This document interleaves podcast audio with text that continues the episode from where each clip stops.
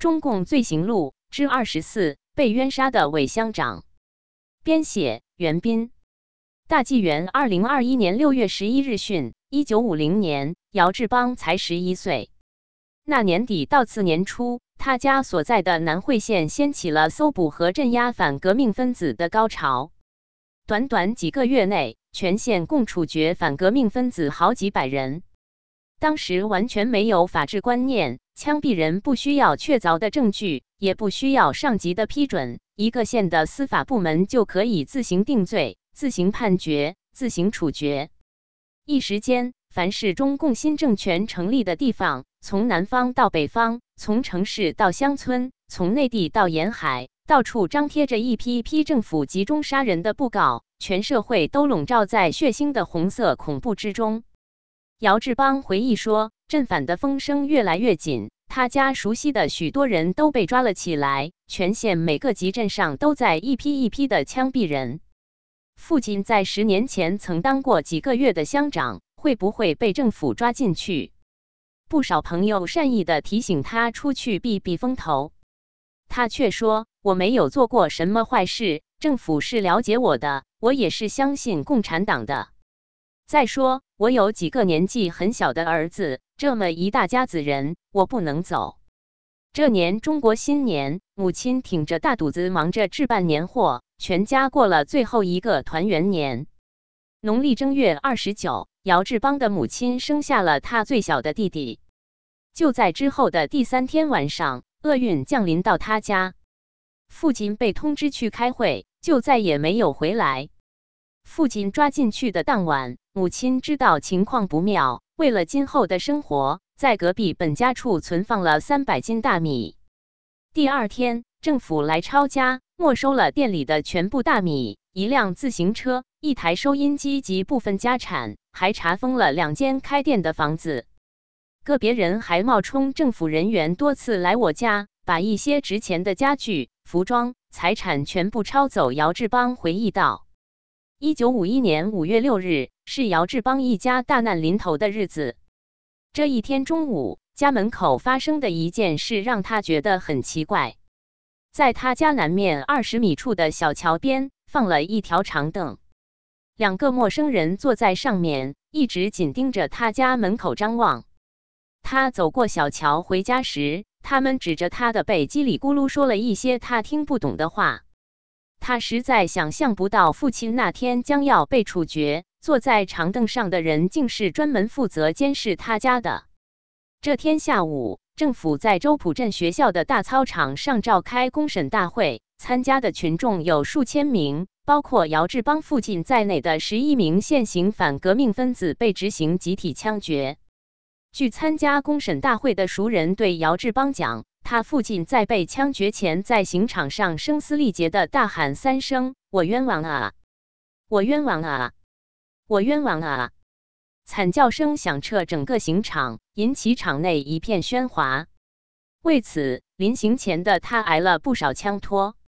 姚志邦回忆，父亲死后的第二天，好心的乡亲帮忙做了一口棺材。又舀了一条船，母亲带着我们三个大的孩子去收父亲的尸体。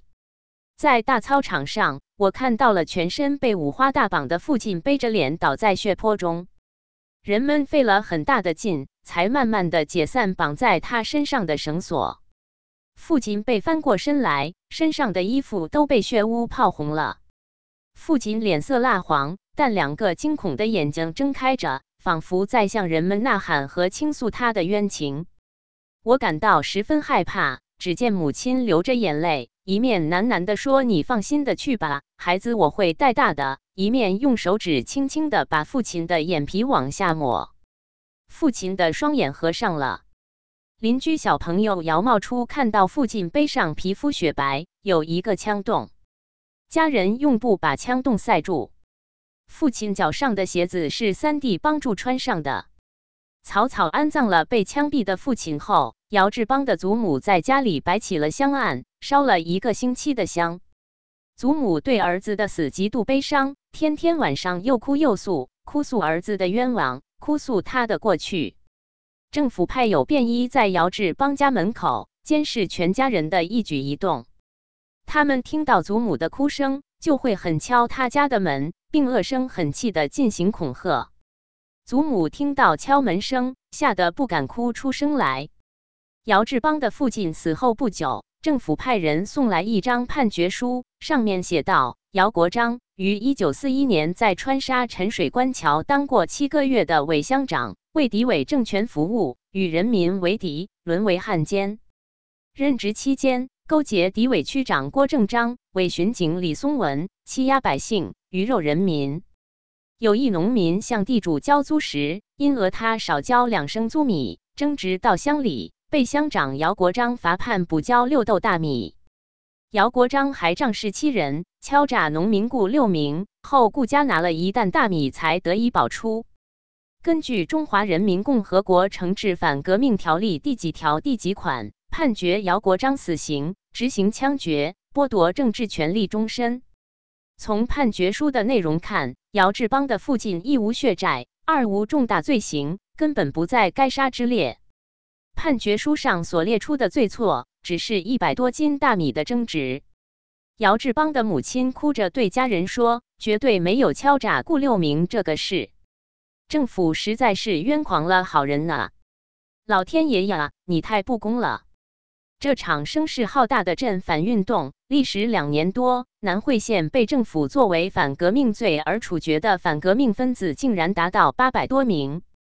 四年后，政府又开展了第二次镇反运动，南汇县又搜捕了四百多名反革命分子。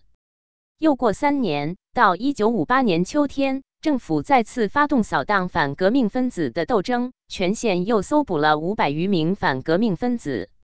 通过这几次镇反运动，凡是在国民党政府机构做过事的人以及他们的家人，全部受到搜捕、关押、处决、抄家、管制、整肃。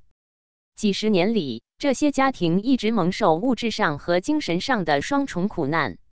一个曾在南汇司法部门工作的人，他的儿子是姚志邦的小朋友，后来对他说：“你父亲真是冤枉的。”据说，是隔壁开米店的同行恶意向政府告发了他。